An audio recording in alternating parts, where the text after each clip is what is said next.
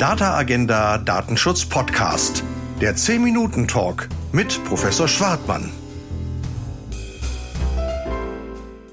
Liebe Zuhörerinnen und Zuhörer, herzlich willkommen zum Data Agenda Datenschutz Podcast.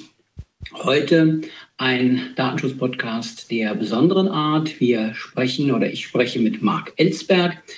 Er ist Romanautor und wir haben das Thema Blackout und Zero, die spannende Seite des Datenschutzes. Vielleicht vorab zu Marc Ellsberg. Er hat Romane geschrieben, einige, aber auch ähm, wesentliche Romane von ihm setzen sich mit dem Thema Datenschutz und Datensicherheit und Themen der Digitalisierung auseinander. Insbesondere ist es das Buch Blackout, aber auch Zero. Und auch im neuen Buch, Der Fall des Präsidenten, spielen die Mechanismen der sozialen Netzwerke eine Rolle. Herr Ellsberg ist Träger des GDD Datenschutzpreises 2020. Warum? Naja, weil er in literarischer Form die Themen Datenschutz und Datensicherheit einem großen Publikum nahegebracht hat. Und das sind aus Sicht des GDD-Vorstands besondere Verdienste. Hallo, Herr Ellsberg. Hallo, guten Tag. Ja, ich freue mich, dass Sie da sind. Ähm, drei Bücher, drei Themen. Thema Nummer eins wäre die IT-Sicherheit, thematisiert in Blackout aus dem Jahr 2012.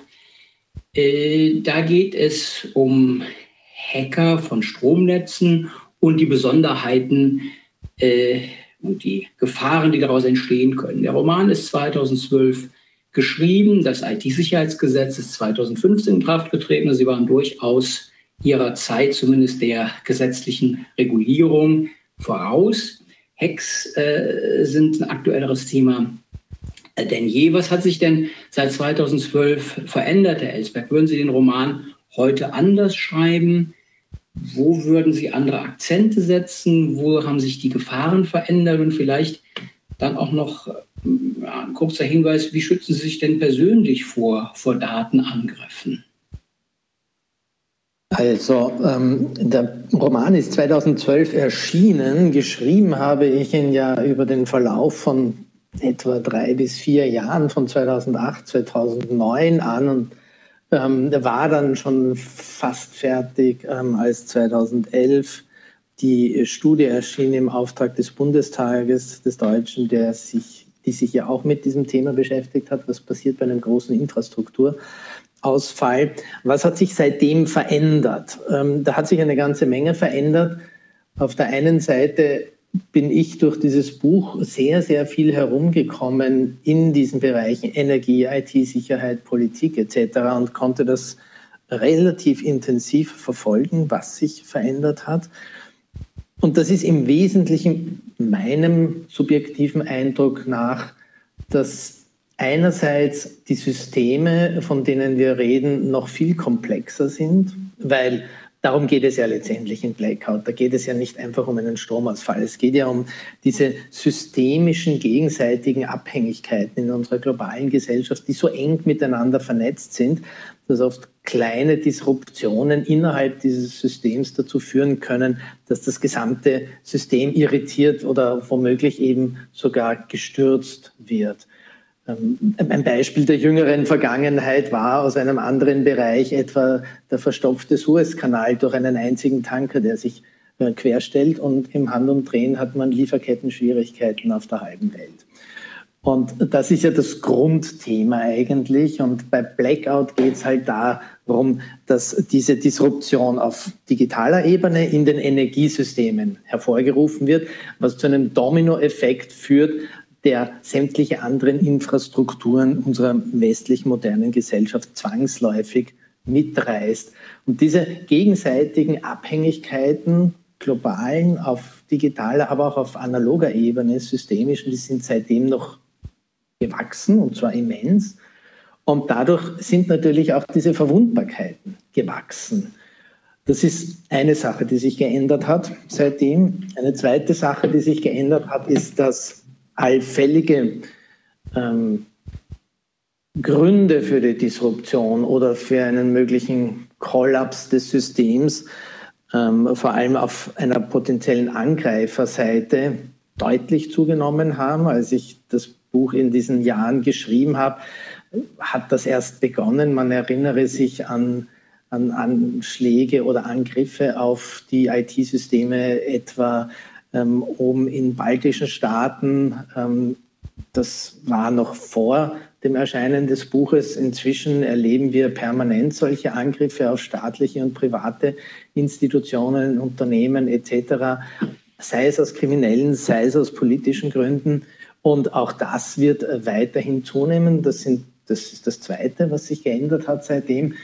Und was sich jetzt speziell natürlich in Bezug auf die, auf die Energieindustrie auch geändert hat im Vergleich zum Szenario aus Blackout, ist der Wandel von ähm, der carbon-basierten Industrie hin zu den Erneuerbaren, was auch eine ganze Menge an Herausforderungen mit sich bringt.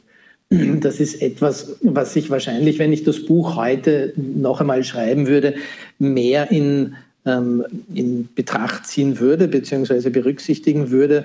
Das ist einfach etwas, das sich damals vor zehn Jahren zwar abgezeichnet hat, aber noch nicht so radikal und in dem Tempo, weil es ja ähm, mehr oder minder zeitgleich Fukushima gab, wodurch die Energiewende in Deutschland beschleunigt wurde. Ähm, und deswegen würde ich dem heute stärker Rechnung tragen. Das wäre aber fast das Einzige, was ich heute anders machen würde, wenn ich Blackout schreiben würde, weil die Auswirkungen einer großen Infrastrukturdisruption, speziell der Energiesysteme oder auch der Kommunikationssysteme, ähm, die wären in etwa dieselben, wie ich sie im Buch beschreibe. Also da braucht man sich gar nichts vormachen. Da ist weder der Schutz besser geworden, noch die gesellschaftliche Vorbereitung auf solche Events, wie jetzt nicht zuletzt die Pandemie gezeigt hat, dass wir in vielerlei Hinsicht ähm, als Gesellschaft überfordert sind mit solchen Ereignissen und oft nur sehr, sehr unbeholfen, unvorbereitet damit umgehen können oder hineinstolpern quasi. Das hat sich leider auch nicht wahnsinnig verändert. Ähm, was ich beispielsweise nicht verändern würde im Buch, ähm, führt es ja, äh, führt ein, ein, Angriff von, von Hackern, die eine politische Agenda haben, aber eine, eine terroristische Gruppe sind, letztendlich zu diesem Kollaps des Systems, was ich damals beim Schreiben schon überlegt habe, aus verschiedenen, vor allem dramaturgischen Gründen, dann nicht gemacht habe, ist, dass man da stattdessen natürlich auch staatliche Akteure nehmen könnte. Letztendlich reden wir dann von einer Art kriegerischem Angriff. Mhm. Ähm, auch wenn wir heute in der Praxis sehen, dass größere derartige Angriffe ähm, häufig von ähm, staatsnahen Organisationen zumindest dann durchgeführt werden, irgendwelchen Proxy-Unternehmen in Russland, in China oder sonst irgendwo. Ähm, wenn es um politische Ziele geht, natürlich die ganzen, die ganzen ähm, rein kriminellen und Ransomware-Geschichten kommen von allen Richtungen. Aber sonst würde ich eigentlich wenig ändern. Vielleicht würde ich mir noch Gedanken machen über, über die Angriffspunkte, weil ähm, aufgrund der schon angesprochenen gewachsenen Komplexität des Systems und ähm, auch technologischer Entwicklungen würde ich vielleicht nicht mehr über die SCADA-Systeme von Energieerzeugern und Netzbetreibern einerseits und über die Smart Meter, die in im Buch ja noch nur in Schweden und Italien ausgerollt sind, angreifen, sondern mir vielleicht neue Angriffspunkte suchen, die, die heute irgendwie aktueller sind oder leichter verletzlich oder wie auch immer, weil die Entscheidung für die Angriffsbuche im Buch damals, im Blackout, die Smart Meter und die SCADA-Systeme, hatten nicht zuletzt dramaturgische Gründe des Thriller-Autors. Also speziell die Smart Meter habe ich mir damals gedacht, ähm, aus zwei Gründen. Erstens ähm, symbolisieren sie ganz schön dieses Zusammenwachsen der Systeme, also des einst analogen Energiesystems mit Kommunikationssystemen. Und jeder weiß, auch wenn er kein Technikexperte ist, was ein Stromzähler ist, weil jeder hat ihn zu Hause hängen und wenn er noch einen alten Ferraris-Zähler hat, dann dreht sich halt da noch so ein Rad. Und wenn er einen Smart Meter hat, dann ist der halt ersetzt worden durch einen kleinen Computer, der alte Stromzähler. Das kann jeder verstehen und da, daher ist es ein schönes Bild für diese Entwicklung, die hier stattgefunden hat oder nach wie vor stattfindet. Aber wie gesagt, da würde ich vielleicht heute andere Angriffsvektoren wählen. Und das wären so im, im Großen und Ganzen die, die, die Entwicklungen, die ähm, ich äh, miterlebt habe und die ähm, Dinge, die ich vielleicht ein bisschen anders machen würde. Ja. Ich, ich persönlich, vielleicht noch um auf das Ende der Frage zu kommen, oh persönlich, ich mich vorbereite ähm, oder schütze, einmal nur, was, wenn es um Daten geht, das verrate ich hier jetzt natürlich nicht alles ähm, komplett, aber ich habe wahrscheinlich ein bisschen mehr Vorkehrungen getroffen, als, als man als quasi Anführungszeichen normaler Bürger üblicherweise tut, dass man nämlich fast nichts hat. Ähm, da habe ich schon etwas, ähm, aber ja, was genau verrate ich jetzt natürlich auch. Haben Sie denn Brennholz, Wasserkästen und Hamster im Keller? Ja, wenn wir jetzt rein vom, vom ähm, Blackout-Szenario mhm. sprechen, dann hat das mir tatsächlich zu Bewusstsein geführt, dass ich immer ein, ein klassischer Bewohner einer Großstadt war, Wien oder Hamburg, wo ich ja gelebt habe, beziehungsweise lebe, in Wien jetzt wieder ähm, und deswegen im Kühlschrank für zwei Tage irgendwie Lebensmittel waren und vielleicht ein paar Flaschen Wasser. Das Einzige, wofür ich immer schon genug ähm, oder wo ich immer schon über zwei, drei Wochen Stromausfall gewesen wäre, gekommen wäre, wären meine Weinvorräte gewesen. Ähm, und das hat mir zu Bewusstsein geführt, diese Recherche, dass ich da zu wenig habe. Und seitdem habe ich die behördlichen Empfehlungen zu Hause. Also ich habe jetzt nicht für Monate Zeug, aber für circa eine Woche bis zehn Tage habe ich entsprechende Lebensmittel, Wasservorräte, Streichhölzer, Taschenlampen, batteriegetriebenes Radio. Davon habe ich sogar drei oder vier, weil man als Vortragender zum Thema manchmal so kleine Geschenke bekommt. Und da bin ich ähm, überversorgt worden mit ähm, aufziehbaren Taschenlampen, Radios etc. Also das habe ich tatsächlich heute schon. Und wie man zu Beginn der Pandemie beispielsweise gesehen hat, war das gar nicht schlecht, weil ich bin völlig gelassen zu Hause gesessen, während die anderen irgendwie die Klopapierregale leer gekauft haben, habe ich mir keinerlei Sorgen gemacht, weil ich habe alles gehabt für ein paar Tage, die ich vielleicht einmal nicht rausgehen kann. Ja, ja gut, wir haben natürlich auch durch die ähm, Flugkatastrophe hier in Nordrhein-Westfalen erlebt, äh, dass man durchaus gut beraten ist, unabhängig von ähm, IT-Ausfällen äh, sie ein bisschen zu versorgen. Aber wenn ich nochmal ein aktuelles äh, Thema aufmachen kann, was aus meiner Sicht sich geändert hat seit 2012, ist natürlich die immense Menge von Daten, auf, die, auf denen ähm, gerade Privatunternehmen äh, sitzen. Apple hat ähm, kürzlich angekündigt, dass sie die Endgeräte ihrer Nutzer ja, daraufhin scannen wollen, ob sich da verbrecherische Inhalte verbergen. Ähm, lassen wir das mal dahin stehen.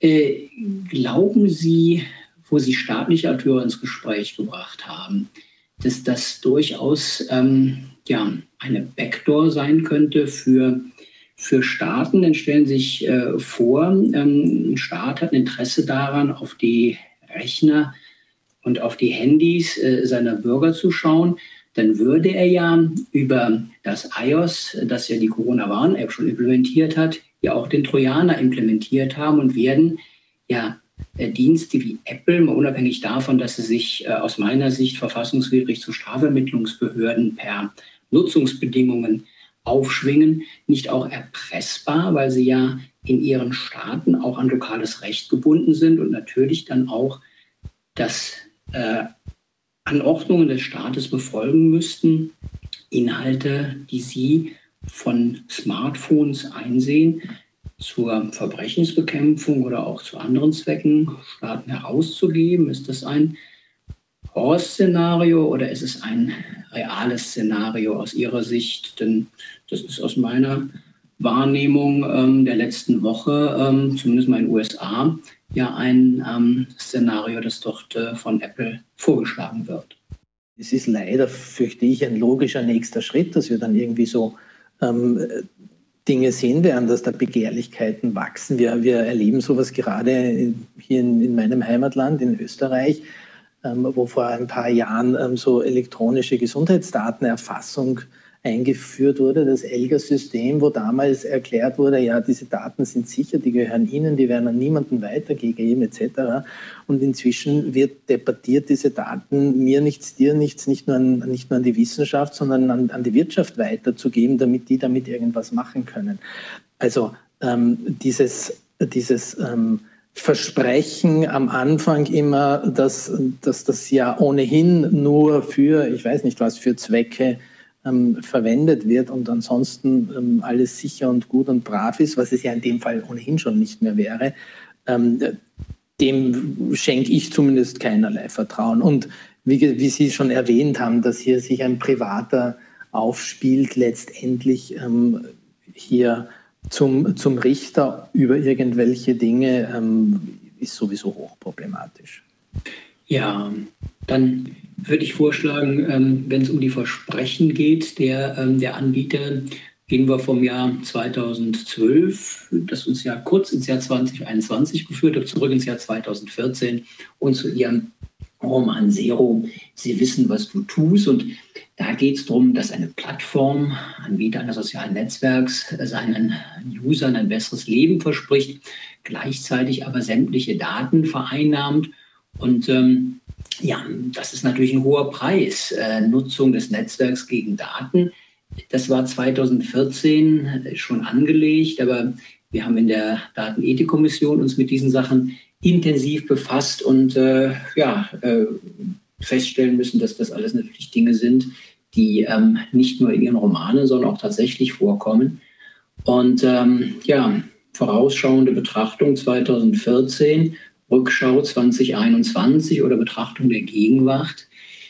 Ähm, wie würden Sie Zero heute fortsetzen? Kann man mit, mit Daten die Welt steuern? Also ein Beispiel, was man ja mal aufmachen könnte, wäre ja zum Beispiel, ähm, dass ob ähm, soziale Netzwerke auch die, auch die Wissenschaft steuern kann. Also wenn ich mir vorstelle, dass Wissenschaftsverlage, hinter denen dann ja wieder die ähm, Anbieter sozialer Netzwerke äh, stehen, auf ähm, das Gedankengut von Forschern zugreifen, weil sie ja für die Forschung äh, Internet und vernetzte Dienste nutzen. Und dann kann man sich ja mal ganz pointiert äh, die Frage stellen, wenn Kopernikus äh, zu seiner Zeit sich überlegt hätte, ob die Erde vielleicht eine Kugel und keine Scheibe ist, dann hätte man das ja anhand der Forschung, die er im Internet anstellt hätte, äh, schon vorher rausgekriegt. Und hätte man ihn dann möglicherweise in eine andere Richtung drücken wollen. Und die Werbeindustrie drückt ja durchaus über Datensteuerung in andere Richtungen. Hätte man ihn ja vielleicht auch davon überzeugen können, dass die Erde äh, vielleicht doch eine Scheibe ist und keine Kugel. Und das wäre dann gar keine äh, Magie oder kirchliche äh, Angelegenheit gewesen, sondern einfach nur ähm, ja, Mechanismen äh, datengetriebener äh, Steuerung. Ist das so gefährlich, wie ich es schildere? Hm, denn die Wissenschaft ist ja durchaus ähm, der Quell äh, der, der Zukunft, die verlangt Freiheit, die verlangt natürlich auch danach, dass sie sich mal irren darf und dann aus einem Irrtum wieder über einen Zufall woanders hinkommt. Zufälle sind nicht das Metier künstlicher Intelligenz. Ähm, ja, ist das eine gefährliche Entwicklung oder ist äh, das irgendwas für einen Romanstoff, äh, den äh, Sie gar nicht sehen, sondern den nur ich jetzt irgendwie hier mehr so im Kopf zusammen bastle? Ja, so, sowohl als auch. Ich meine, als Metathema habe ich, habe ich in Zero ja schon darüber geschrieben. Ähm, das sind auch Dinge, die man damals schon wusste. Ich habe sie ja quasi nur in einen Roman, der die breite Bevölkerung erreicht hat verpackt, dass man ähm, über verschiedene Mechanismen, die wir im Übrigen auch aus der analogen Welt kennen, aber dann natürlich am Online noch sehr viel stärker, speziell in sozialen Medien, Leute irgendwohin natschen kann. Mhm. Also durch kleine Impulse, die die gar nicht bewusst wahrnehmen oder die wir gar nicht bewusst wahrnehmen, ähm, unser Bewusstsein, unser Denken, unser Handeln in bestimmte Richtungen ein bisschen gesteuert werden kann. Aber wie gesagt, das sind ähm, ja Mechanismen, die, die in den letzten Jahren noch zunehmend diskutiert wurden, sowohl auf, in, der analogen als auch in der, in der digitalen Anwendung. Und das kann sich natürlich auch in der von Ihnen beschriebenen Wissenschaftswelt ähm, abspielen, wo es natürlich besonders kritisch ist, als Basis für letztendlich unser hoffentlich dann doch ähm, rationales Handeln und Entscheidungsgrundlagen. Wobei, wenn man sich ähm, anschaut, was gerade jetzt wieder in der Pandemie oft als Entscheidungsgrundlagen gedient hat, würde man sich ja wundern. Ich sehe hier aber ein grundsätzliches Problem, eigentlich, das ein bisschen früher ansetzt, nämlich in der, in der Macht der Wissenschaftsverlage selber schon, die hier jetzt ganz einfach abgelöst wird von, von anderen Playern, so wie wir es ja ähm, auch in den letzten zwei Jahrzehnten mit dem Aufkommen des Internets entdeckt haben. Ich finde das grundsätzliche Konzept der heute kommerziell orientierten Wissenschaftsverlage schon problematisch. Wissen sollte eigentlich frei sein. Ähm, vieles dieser Wissen, das hier dann um teures Geld verkauft wird, in Zeitschriften, in Büchern und so weiter und so fort, ist oft staatlich gefördert. Ähm, warum muss man dann sündteure ähm, Abos dafür abschließen, damit selbst ähm, Studenten oder, oder wissen, andere Wissenschaftler damit arbeiten können? Also da fängt das Problem eigentlich schon mal da grundsätzlich an. Ähm, und es ist jetzt ähnlich eigentlich wie die Ablöse der klassischen Verlagswelt ähm, im analogen Bereich, die sich halt versucht, mit Händen und Füßen ihr Geschäftsmodell irgendwie zu bewahren ähm, gegen die Übernahme von irgendwelchen digitalen Playern. Im Nachrichtenbereich sind es halt die Googles und Facebooks dieser Welt, die den ähm, Zeitschriften und Fernsehsendern dieser Welt ihren, ihren, das Wasser abgraben. Und ein bisschen ähnlich ist es, ist, ist es letztendlich auch hier, dass wir ja erst einmal nur von der Konkurrenz von Geschäftsmodellen sprechen und man vielleicht einmal darüber nachdenken müsste, dass man Wissen vielleicht nicht als Geschäftsmodell betreiben sollte. Ähm, unabhängig davon, aber natürlich, solange das so ist, besteht die Gefahr, die Sie da hier beschrieben haben, natürlich schon. Ja. Also interessante These, ne, dass ähm, ja, die, die, die wissenschaftlichen Erkenntnisse freier und auch, auch wirtschaftlich ähm, erreichbarer verfügbar sein müssen. Ähm, ja, ich, ich, ich würde gerne mit Blick auf die Uhr noch ähm, auf ähm, ein weiteres Buch 2021 zu sprechen kommen. Also nicht ein weiteres von 2021, sondern das von 2021. Das heißt der Fall des Präsidenten. Und das Thema ist Verantwortung eines ehemaligen US-Präsidenten für Kriegsverbrechen. Die sozialen Netzwerke und deren Mechanismus spielen am Rand auch eine Rolle. Worum geht es inhaltlich in dem Buch, Herr Ellsberg, wenn Sie das ganz kurz umreißen? Ähm, grundsätzlich geht es darum, dass der Internationale Strafgerichtshof in Den Haag ähm, einen Haftbefehl gegen einen ehemaligen US-Präsidenten ausstellt und durch vielerlei günstige Umstände tatsächlich eine griechische Justizministerin zulässt, dass dieser sogar von den griechischen Behörden exekutiert wird und dieser Präsident erstmal verhaftet wird in Athen. Und es, dann geht es darum, wird er nach Den Haag ausgeliefert, um dort wirklich ähm, zu einem Prozess ähm, wegen Kriegsverbrechen äh, kommen zu lassen und vor diesem Prozess gestellt zu werden oder nicht. Und im Rahmen dieser, dieser, dieser Auslieferungsverhandlungen, dieses Auslieferungsprozesses kann man natürlich dieses gesamte Thema ähm, Verantwortung des Westens, wie, stehen, wie gehen wir eigentlich mit unseren eigenen selbstgemachten Regeln um, wenn sie auf uns selbst angewendet werden, plötzlich zum Beispiel den Menschenrechten, ähm, wie gehen wir damit um und was in dieser Geschichte dann natürlich auch heutzutage eine Rolle spielen muss, weil bei sowas dann natürlich auch sehr viel Kommunikation im Spiel ist ähm, Litigation PR, würde man das sozusagen nennen. Also jede Seite versucht, die Öffentlichkeit und mhm. andere Stakeholder in den Prozess für sich einzunehmen. Ähm, spielt man daher natürlich auch ähm, ganz stark über die heute stärksten Informations- und Nachrichtenmedien, die wir haben, also halt hauptsächlich Online-Medien und wie wir ja seit Jahren verstärkt wahrnehmen, wird dann nicht immer die Wahrheit gespielt, sondern geht es auch ganz stark um Meinungsmanipulation, um Nachrichtenmanipulation, um ähm, Lügen etc. pp. und um das Verbreiten, massenhafte Verbreiten von Falschnachrichten und ähm, wie die halt ausgespielt werden können über zum Beispiel soziale Medien. Und das stelle ich im Buch, reiße ich das, diese Mechanismen auch ein bisschen an.